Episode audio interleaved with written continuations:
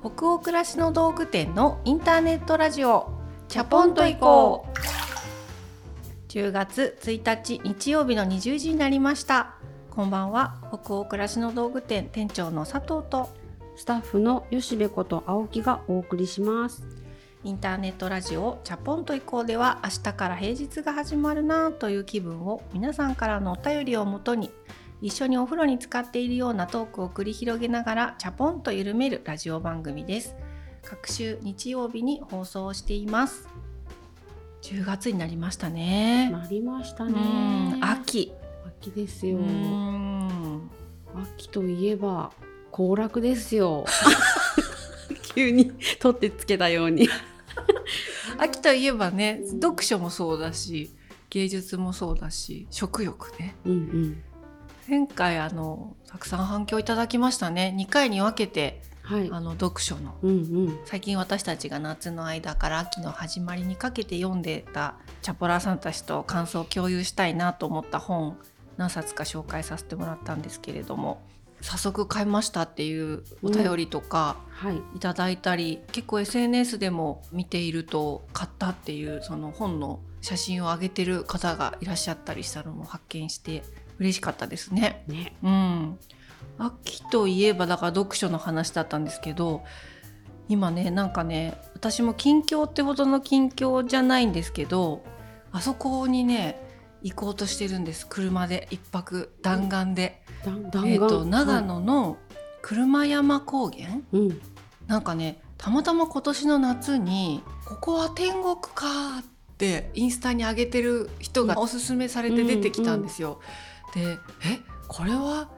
スイス？日本？って最初思ったんです。うんうんどこ？って思ったら日本だったんだけど、うん。しかも長野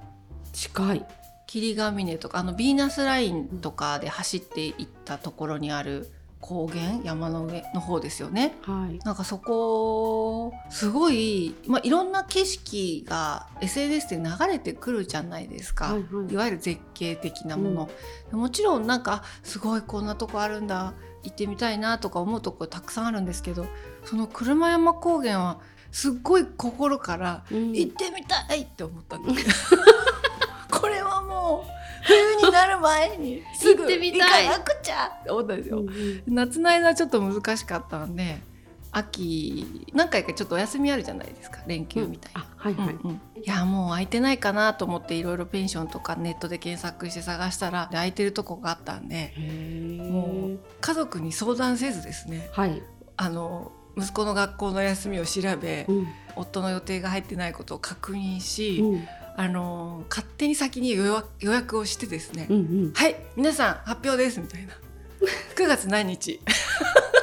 一泊で車山高原にお母さんと一緒に行っていただきます、決定。決定ですみたいなみんないい景色見たいよねっていう感み見たい。じ で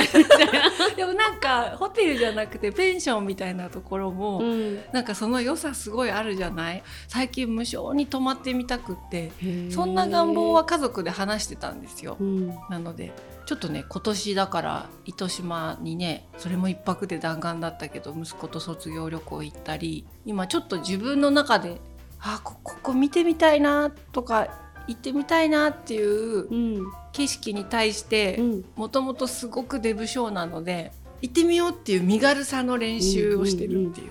めっちゃいいね。うんそう私も夏は身軽に動く練習をなぜかやっぱり流れでみんながライブとか。そうみんながうん。わさわさ動いてるからなのか、そのうん。いい気をもらって私もフットワーク軽くなりたいと思って美術展うんうんうんなんかアートなうん。イベントに行ったりとか、この間東京芸大のそ文化祭なのかな？に出かけてみたりしてたんですけどそうなんか行きたいなって思う時にこう調整できてる自分でありたいって思いながら、うん。またちょっと運動を再開しようかなと思ったりしてます。夏は暑くて動けなかったからね。今年は本当暑かったね。出かけてみるもののなんか直行直帰になるというか、んうんうん。それ以外の楽しみを楽しめなかったので秋はちょっと直行直帰じゃないんうんお出かけを楽しみたいな、って思ってます。日頃仕事とこう家の行き来の生活でうんなんかこう叫びたくなるほどいい景色を見るってそうそうないじゃない、そうね。うん、だから非日常みたいなことをうん。どうやって小刻みに入れていくかみたいなのでちょっと近所の喫茶店行って本読むとかも私にとっては今も大事な非日常なんだけど、うん。でももうちょっと行動範囲を伸ばす、うんうん。今練習中です。良いはいですね、皆さんどんなね秋を過ごされてるでしょうか？10月っていうともしかしたらお子さんの運動会とかね文化祭とかそういう行事山盛りっていうあの方もいらっしゃるかもしれないしお仕事もね結構繁忙期っていう方多いんじゃないかなと思うのでわさわさしてる最中だと思いますけれどもどんな風に過ごされているかまたお便りなどで教えてください。では今夜もチャプラーの皆さんからお便りたくさんいただいていますので、えっと、2通ほどご紹介していきましょうかね。山口県にお住まいのラジオネームせっかちままこさんからのお便りです。141夜楽しく拝聴しました。私のムッとした時の仲直りテクニックは独り言的につぶやくことです。夫とちょっとした言い合いの後子供を怒りすぎたかなと思う時はもっぱら愛犬を話し相手にしています。飼い主たちの争いを早々に察知し大丈夫大丈夫とキョロキョロする愛犬。慌ててお気に入りのおもちゃやブランケットをみんなに運んで歩きます。見ているとあっという間に心がほぐされて犬相手に「いやさあちょっと言い過ぎたかもと思ってね」とつぶやいてみたり「兄ちゃんにご飯だよって言ってきて」と頼んでみたりもちろん犬はきょとんとしていますがその様子にたちまち家族で笑いが起こり「ごめんごめん」おご飯うまそうと雰囲気が盛り返します。我が家の場合は犬ですが他のペットだったりもしかするとグリーンだったりする方もいるのかも。家族ならではのみんなの癒しポイントは仲直りに一役買っているはずと思いお便りしました。はい山口県からせっかちママ子さんありがとうございます。がとうございます。いいですねワンちゃんがですよ。いキョロキョろいろロして。キョロキョロして空気を読んだりしながら。ワンコが空気を読んで読んでキョロキョロしてそしてこのせっかちママ子さんのちょっとした話し相手になってね、うんうん。家族に癒しをお届けしてくれてるみたいよ。優しいねワンコ。うんねえ。絶対いろんなこと感じてるんだよね。ね。うんすごいなね、でもいいですねなんかこうワンちゃん相手に子供に聞こえるようにうんちょっと言い過ぎちゃったかなと思ってさみたいなことをワンコに言ってるわけですよね。ワンコに言ってるけど手で彼に言ってい彼がて聞いてるかもしれないとかね、こう一緒に暮らしてるワンちゃんそういう役割になってもらえるっていいですね。いいですね いいですうね。ん、いいなうん、確かに。だからこの間も私たちアイスに頼ってるとかね炭酸水ついで喉乾いてるっていうとか、うんうん。いろんな話して結構チャプラーさんからもたくさんお便りいただいて我が家はこういう感じで仲直りしてますとか。そうこの仲直りの仕方のお便り多かった多ですね。かったですね。みんないろんなこうなんて言うんだろう工夫してるんだなと思った、無意識のうちに。あとうん。なんか工夫して一緒にいたいって思える人と一緒に暮らしててなんかその、うん。それもすごいことだなと思ったりして、そうですね。尊すぎましたね。ね。せっかちママ子さん以外の方からも同じようにいろんな家庭家庭の工夫がおっと届いたんですけれどもとっても興味深く楽しく読ませていただいちゃいましたね。うん。はいありがとうございます。がとうござはい。じゃあ次のお便りいきましょ山口県にお住まいのラジオネームちゃんぽんさんからのお便りです。店長さん吉部さんはじめまして。就活で悩んでいた時にチャポイコに出会い今まで何度も心を救われた大学生です。私事ですが先日大好きだった家庭教師のアルバイトを卒業しました。というのも迫り来る卒業研究発表と国家試験に日々追い回されていて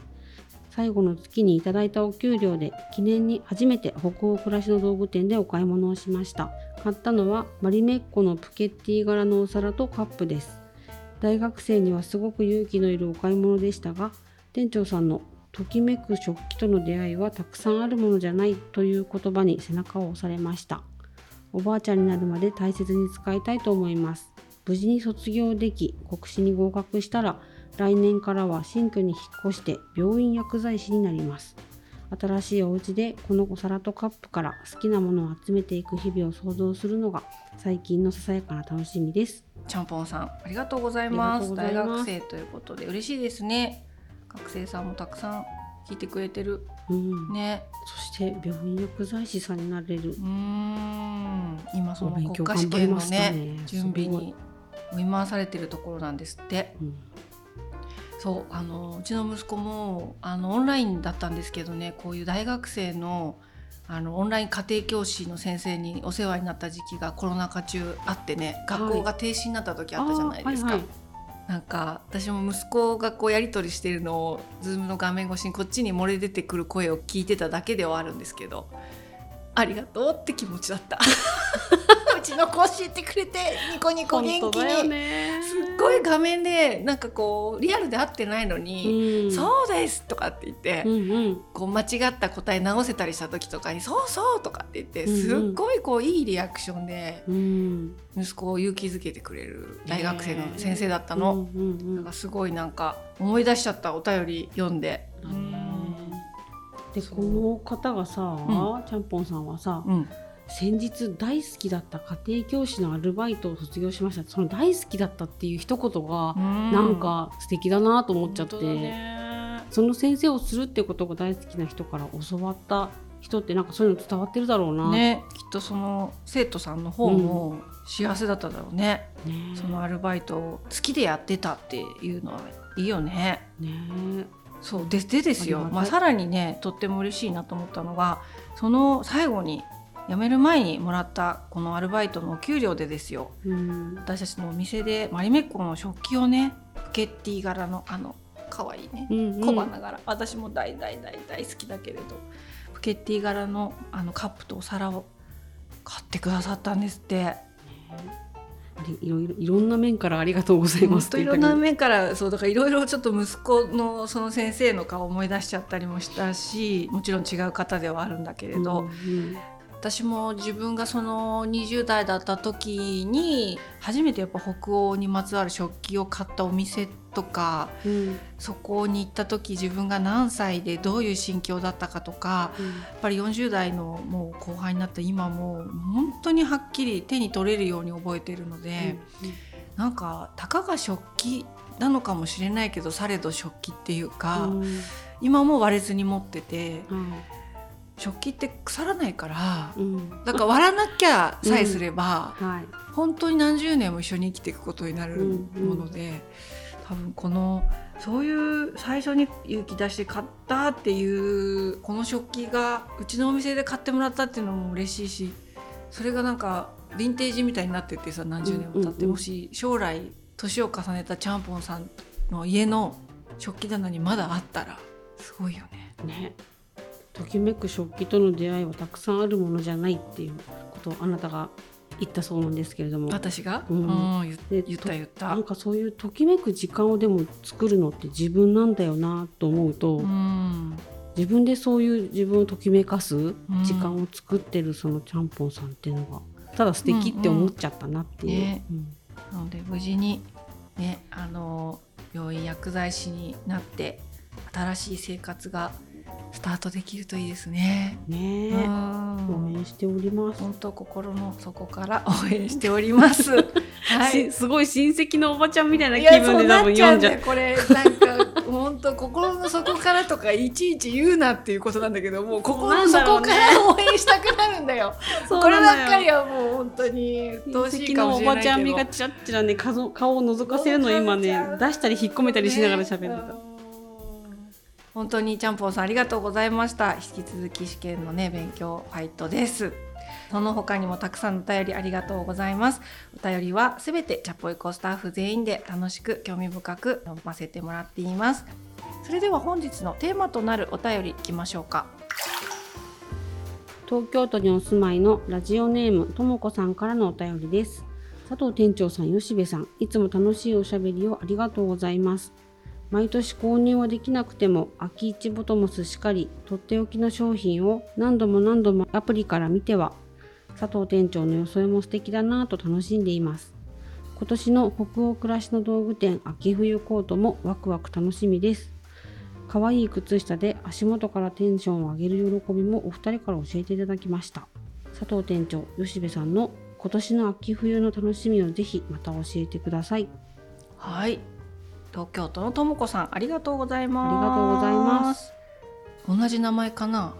ともこ かなってどうですか？ラジオネームだけかもしれないもんね。本名は違うかもしれないじゃん。確かに、うん、でもしかしたら同じお名前なのかななんてちょっとほのかに香りつつ、久しぶりですねこの装いの話、うん、うん、最近してなかったような気がする。でもなんかつながってる服が好きみたいな話をこ年内今年の話だった気がするんですよね。で私セパレートし始めたってことを言ったよね。言った言った。それも結局上下セットだからつながって見えるじゃんってそうそうそう突っ込まれた繋がってるよってあれは今年です あれ今年な気がするんですよね。そっか。じゃあもうちょっと更新されてないね私のファッションは。まだつながっている。うん？セパレートしてる。それであのー引き続きすっごく最近私はもうジャケットとかセットアップが気になってて、うんうん。夏は暑かったから、はい。やっと涼しくなってきたから、はい。また秋も新しいちょっとジャケットカットソーの上とかにさらっと羽織れるジャケットとか欲しいなって今探してたり、うん。それとお揃いの素材のパンツとか、うんうん。でなんかスーツみたいなんじゃないなんかすごくリラックス感のあるセットアップに出会いたくって、うん。もうそそもそもそういうの作っちゃおうかなとさ思ってるんですけどオリジナルで。え作り始めてる作り始めててるもわうまだ来年以降うんうん。のお知らせになるとあ思うけど、本当に私たちのブランドって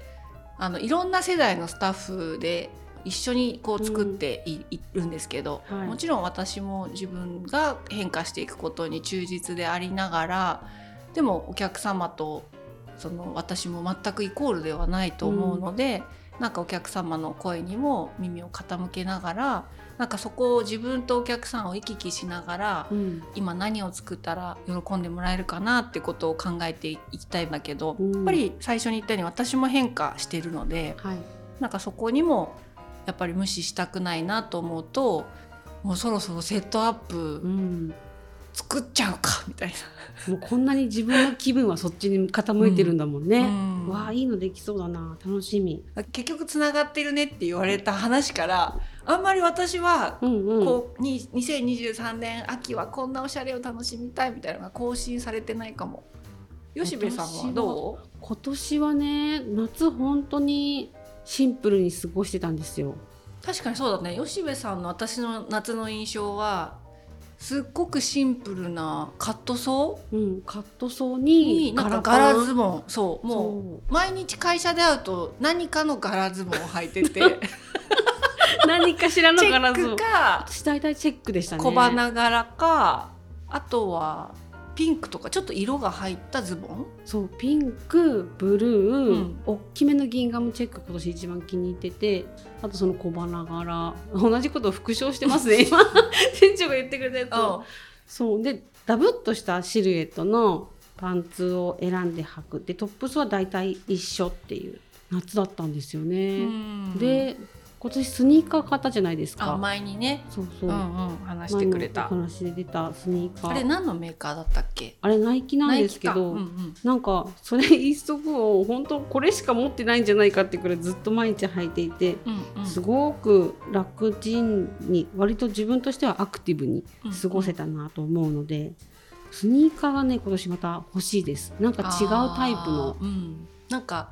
秋だからまたさ、うん。今お互いにこの夏買ってすごい履いてたヘビロテしてたのが真っ白同士じゃない、うんうん。なんか色が入ったやつとかもそうなの。ちょっと欲しくない今ちょっとねチあャレンジしたくなってまた被るきて、かもねじゃあ。ワンポイント以上の何かポイントがうんうん。ある？ちょっとだけ主張があるようなものも履いてみたいなと思ってて。で色は相変わらず入れていきたいんですよ。結構なんかパキッとした色。うんうん。ピンクのボトムスにはショッキングピンクの靴下合わせて白いスニーカー履いたりって結構なんか色使った時多かったな。でブルーのパンツの時は薄い水色の靴下履いて色でつなげていくみたいな格好が多かったんですけどなんかねこの春ぐらいからうん。ずっと同じ流れが自分の中に流れてるのは、色以外にも真っ黒モノトーンうんうんうん。のワントーンみたいなのもすごく好きでなので軽い感じで着れる真っ黒いコートと、うん。あ今年これがいいわって思えるような黒いボトムスうんうん。が欲しいなーって。トップスはでもなんか毎年同じような格好してる。まあ、大体やっぱ変わらない好みってあるよ変ねわらない好みでありますね。もそこに今年ならではのうん。やっぱり気分っていうのがうんうん。なんかあってそう。もちろん私たちもやっぱいろんな流行にいい意味でもこうエッセンスとして影響を受けていてさ、うんうんでなんかそのいろんな影響を受けてる感じとか自分の気分とかもともと昔から好きな定番的なスタイルっていうのがなんかミックスされて、うん。今年のなんか秋冬の自分の気分とか、うん。自分のクローゼットみたいになんか不思議となるよね。不思議となる。うん。前は綿とか麻みたいなものとか優しめの素材が好きだったんですけどここ数年ちょっと変わってきてて、うんうんうん。割と張りがあったりさらっとしてたりうん。自分のラインが丸くなるにつれて素材はパリッとしたものがちょっと好きになってきたなって思ってます。確かに。なんか素材の好みとか生地の質感とか、テロッとした落ち感があるのとか、それはなんか年齢によって変わるよね欲しいものが。そう不思議と本当変わって不思議と変わて、るねだけどねなんかこうここに今お便りに書いてくれてる「秋冬装いの楽しみをぜひ」って書いてあってその楽しみうん私その楽しむが結構いつも難しいなって毎年思うんです。うんうんわかる。あ今年このトップスから他のワードローブ考えていこうっていう取っかかりが見つかった瞬間からはちょっと楽しくなるんですけど、うんうん。それが何もない模索してる時ですよね、うん。今年どうしようかな。なんかクローゼットの中ひっくり返してもピタッとくるものないんだよなっていう時って全く楽しめないんですよ。わかる。なんかさ冬から春になっていく時はうん、もうちょっと立ち上がってくる気分がなんか花粉とかにもちろんやられながらではあるんだけど、うん。厚着してたところから少しずつ薄くしてったりでうん。表側薄くして下着はまださ、うんうん。あの防寒の着てたりするから、はい。でコートの素材を薄手に変えてったりとかするのであこっから春だみたいに、どんなお洋服今年買おうかなとかっていうのはなんか春の方がうん。機能も差って私なくって、うんうん。なんかね毎年夏から秋はい。になる時にまだ暑みたいなうん。ところから秋服考えていくっていう腰の重さがすごくあって、うんまさに今の吉部さん楽しみって言えるかなみたいなところは、春より秋の立ち上がりで私も結構考えちゃう時ある、うんなんか難しいよね。難しいよね。でもきっかけがあるとやっと楽しくなるんだよすっね。ごいわかる。なんかこの一着みたいなのに出会うと、うん。さっきも吉部さん言ってたけどそこ中心にあじゃあこういうニット合わせたらいいなとか、こういうコート羽織ろうとかコンセプトが生まれやすくなるじゃないですか。うんうんうん。でもなんか去年の服しかまだないみたいな時って、まだモヤモヤするよね。もやもやするね。去年ものもだって十分に本当にそのシーズンが来たらすごい着るんですけど、うんクローゼットから出したてのぺしゃんこになったあの 秋服たちってなんだろうね息がこう、まだしてないからね。そう息を吹き返すまでにこう距離があるっていうか時間がかかるのでうんそうどうしたもんかなっていうその距離縮めるのが毎年難しいのかな。そうだね。なんでもでもなんか仕事でもそうだしご飯作りもそうだけど楽しむってなかなかね。うん、難しいよね。難しいなって思うんだけど。まあ楽しもうとは楽しまなくてもいいのかもね。だからね。なんか今日の自分嫌じゃないなって思うよううんなうんうん。格好できてればいいかじゃないけど、そうそうそうそう。なんかそれで乗せていくっていうか、そうだね。ちょっとずつ自分を持ち上げていくじゃないけど。だからまさにあのこのとも子さんが秋市ボトムスのこと書いてくれてるじゃない、はい私このラジオの中でちゃんとこのコンセプトお話ししたことあるのかな？なんで秋市とか春市とかって言ってるんだろうって思っている方もしかしたらあー確かに。リスナーの方にもいらっしゃるのかなと思ったけど、くしくもというか今たまたま吉部さんと話してたそのシーズンの立ち上がりうん。に楽しむっていう気持ちに行くまで時間かかるよねっていうのが私も昔からすごくあって2017年からこの春市ボトムスとか秋市ボトムスとかって企画をやっているのでおかげさまでもう5年間はい続いてて春秋春秋で出してるからもう10本目ぐらいなんですけど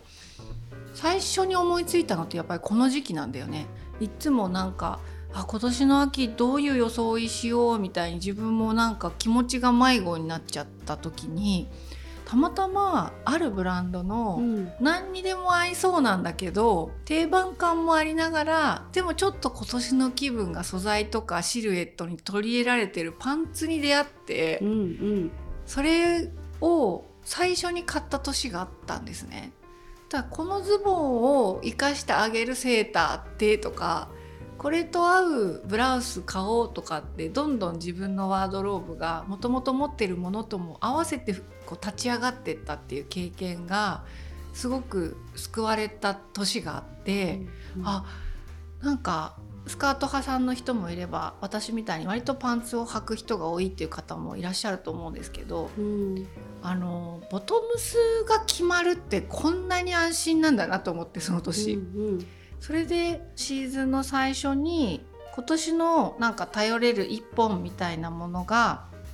ブランドとして最初にコレクションの立ち上がりみたいなところであえてボトムスから販売するとかってどうなんだろうってその時思いついて、うん、そのボトムスにこの後から出てくるニットも合いますよとかコートも羽織るとこんな感じですよとか、うんうん、あと秋冬は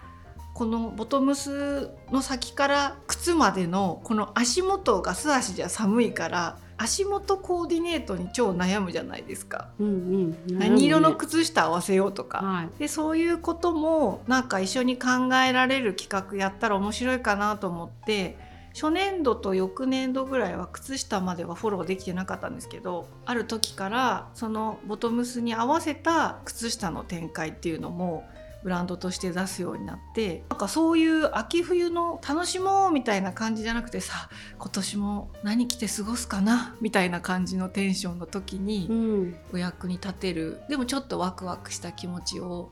立ち上げてくれるような企画できないかなから始まったんですよこれ。うん、その気持ちを今年も大事だねこういうだからさ気持ちよく過ごしたいんだよね。気持ちよく過ごしたい。楽しみたいっていうよりはなんかそこに負担を感じず、うん、おしゃれしなきゃとかでもなくて。でも手抜きするわけでもなくてなんかあ今日ちょうどいいな。なんか気候とか自分の気分とか洋服とかなんかいろいろマッチしててちょうどいいなっていうその気にせず快適に過ごせる感じ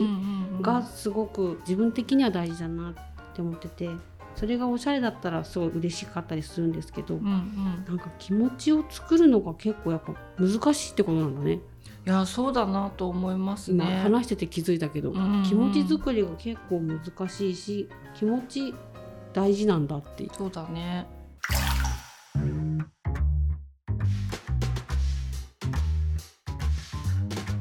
はなんか最近あのその気持ちを立ち上げてくれるアイテムとしてちょっと前まではすっごいピアスいろいろ買うの好きだったんですね。とりあえず耳に何かつけてればいいかっていう感じだったんですけど、はい、ここ1年ぐらいはもうネックレスが大好き。やっぱり年齢重ねてきて顔周りのこうパッとさせたいっていうのも多分切実なお悩みとしてあるんだと思うんですけど、うん、なんかピアスだけじゃなくてバングルとかブレスレットとかやっぱりじゃらっとした系ですかね、うん、がすごいお店で目につくようになって、うん、なのでなんか格好はシンプルな黒いニットとかブラウスとかそういうのが今後も好きなんですけどちょっとそのジャケットの下に二重にして違う種類のネックレスを下げてみたいなとか、うんうん、ちょっと首元にシンプルなパールだけじゃなくてその下にもう一個なんかシルバーとかゴールドの細いなチェーンネックレスつけてパール重ねてみたいなとか、うんうん、なんかそのネックレスの重ね使いをちょっと勉強っていうか楽しんでみたいんですよ。うん新しい扉を開けてるんですね今。そうそれってでももともと持ってたカットソーでもニットでもできる楽しみじゃない、うんうん、いつもの延長で楽しむっていう。なのでそれを今年の秋冬はニットとかジャケットとそういう楽しみ方してみようかなみたいに思ったりしてる、だからさっきの気持ちを作るっていうの何かのやっぱり助けを借りないとね、できないから、うんうん私の場合はそういう季節初めに何かいいボトムス手に入れることだったり今年ならではのアクセサリー使いでちょっと自分でチャレンジしてみたいスタイルをうんこう、うんインスタとか雑誌で見つけるとか今結構やってるかも。あとセーターだね。あセーターね、うん。吉部さんセーター着るよね。セーター好きですね。うん。わあこれっていうのが1個見つかるとほんと12枚で順繰り制服みたいに着ちゃうんですけど、うんその1個が見つかると本当に助かるしうん。なんか幸福度が上がるっていうか日々の。それを見つけたいな。ニットいいですね。あのともこさんも秋冬北欧暮らしの道具店秋冬コートもワクワク楽しみですって書いてくださってるんですけどねあれかな？ラジオでどのくらいちょっと先にお話ししちゃっていいのかわかんないけど今年の秋冬のオリジナルブランドの展開新作のコートとかもねうん。こそみたいな予定してるしあるめっし、ちゃ可愛いのできてます。あとニットもねうん。吉部さんがほらしてる。し担当してる 商品ページ担当してるニットもなかなかか可愛いんだよな。か可愛いんだよな、うん楽しみにしていてもらえたら嬉しいし。さっきから話してる秋市ボトムスも今年もすごいあのーすでにたくさん飛び立っていってますけど私今日入ってきたけどねうん。今年はあのなんかね手話を気にされるお客様が本当に多いってことが分かったけれどやっぱりその手話がつかないっていうことを重要視しちゃうとその着た時の見た目がオフィス服みたいになりすぎちゃったりとかうんうん。あわかります。カジュアル感がうん消えてきれいめに見えすぎちゃったりして、なんか素材の表情が感じられるってことも私たち大事にしたかったので。うんうん。あのーシワがつかないっていうことにコミットしすぎちゃうとちょっと自分たちの中では見た感じの表情がうん。トレードオフされちゃうみたいなのがあったんですけど今回そこをうまく回避できる素材が見つかったっていうところから開発スタートして、うんうんなので今年の秋市ボトムスは本当にシワ気気にならないうんあの素材で作ることができたんですね。ただ今後あの同じようにシワがつかないってことを約束することはちょっとできないかなとは思うんですよ。なんか今年の秋冬は、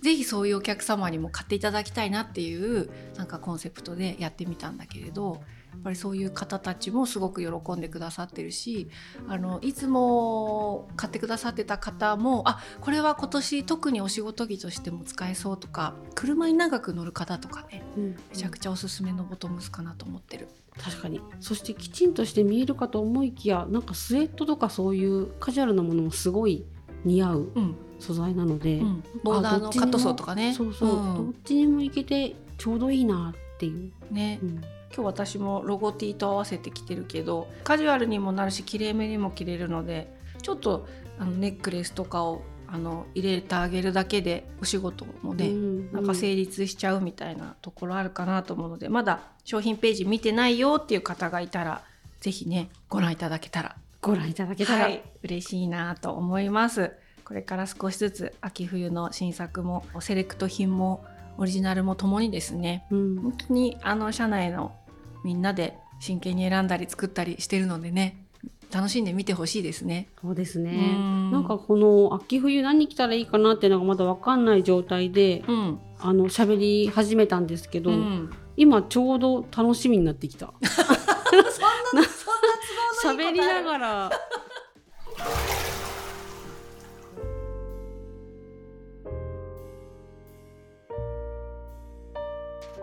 今夜のインターネットラジオチャポンと以降はここまでです。皆さん本日のお湯加減いかがでしたでしょうか？吉部さん今日はファッションどうやってこっからエンジンかけていくみたいな話でしたけど何度でしたかね？まだね全然エンジンかかってない温まってないってことがお互いに分かったので、はい。今日35そうだね。本当それがこれから上げていこうっていう。そうこっからちょっとずつ沸騰させていこうっていうねちょっと沸騰までいくかわかんないけどそれなりにだから楽しめばいいっていうかね。そうそう。うんうん。ということですよね。はい。じゃあ今日も皆さんの気分が少しでも緩まると嬉しいです。番組は北欧暮らしの道具店のサイト上やアプリに加えて YouTube や Spotify など合計8カ所で配信をしております。ぜひご自分のライフスタイルにフィットしたプラットフォームでお楽しみください番組公式グッズや LINE スタンプなども販売中です当店のサイトやアプリからぜひチェックしてみてくださいね引き続きお便りも募集中ですサイトやアプリでチャポエコ最新記事を検索していただきページ後半にあるバナーよりお送りください。えー Spotify などの場合は説明欄のリンクからお便りフォームに飛ぶことができます。全国のチャポラーの皆さんお便りお待ちしております次回のチャポンと以降は10月15日日曜日の夜20時を予定しております。それでは明日からもチャポンと緩やかにそして熱くいきましょう。北欧暮らしの道具店店長の佐藤とスタッフの吉部こと青木がお届けしましたそれではおやすみなさい。おやすみなさい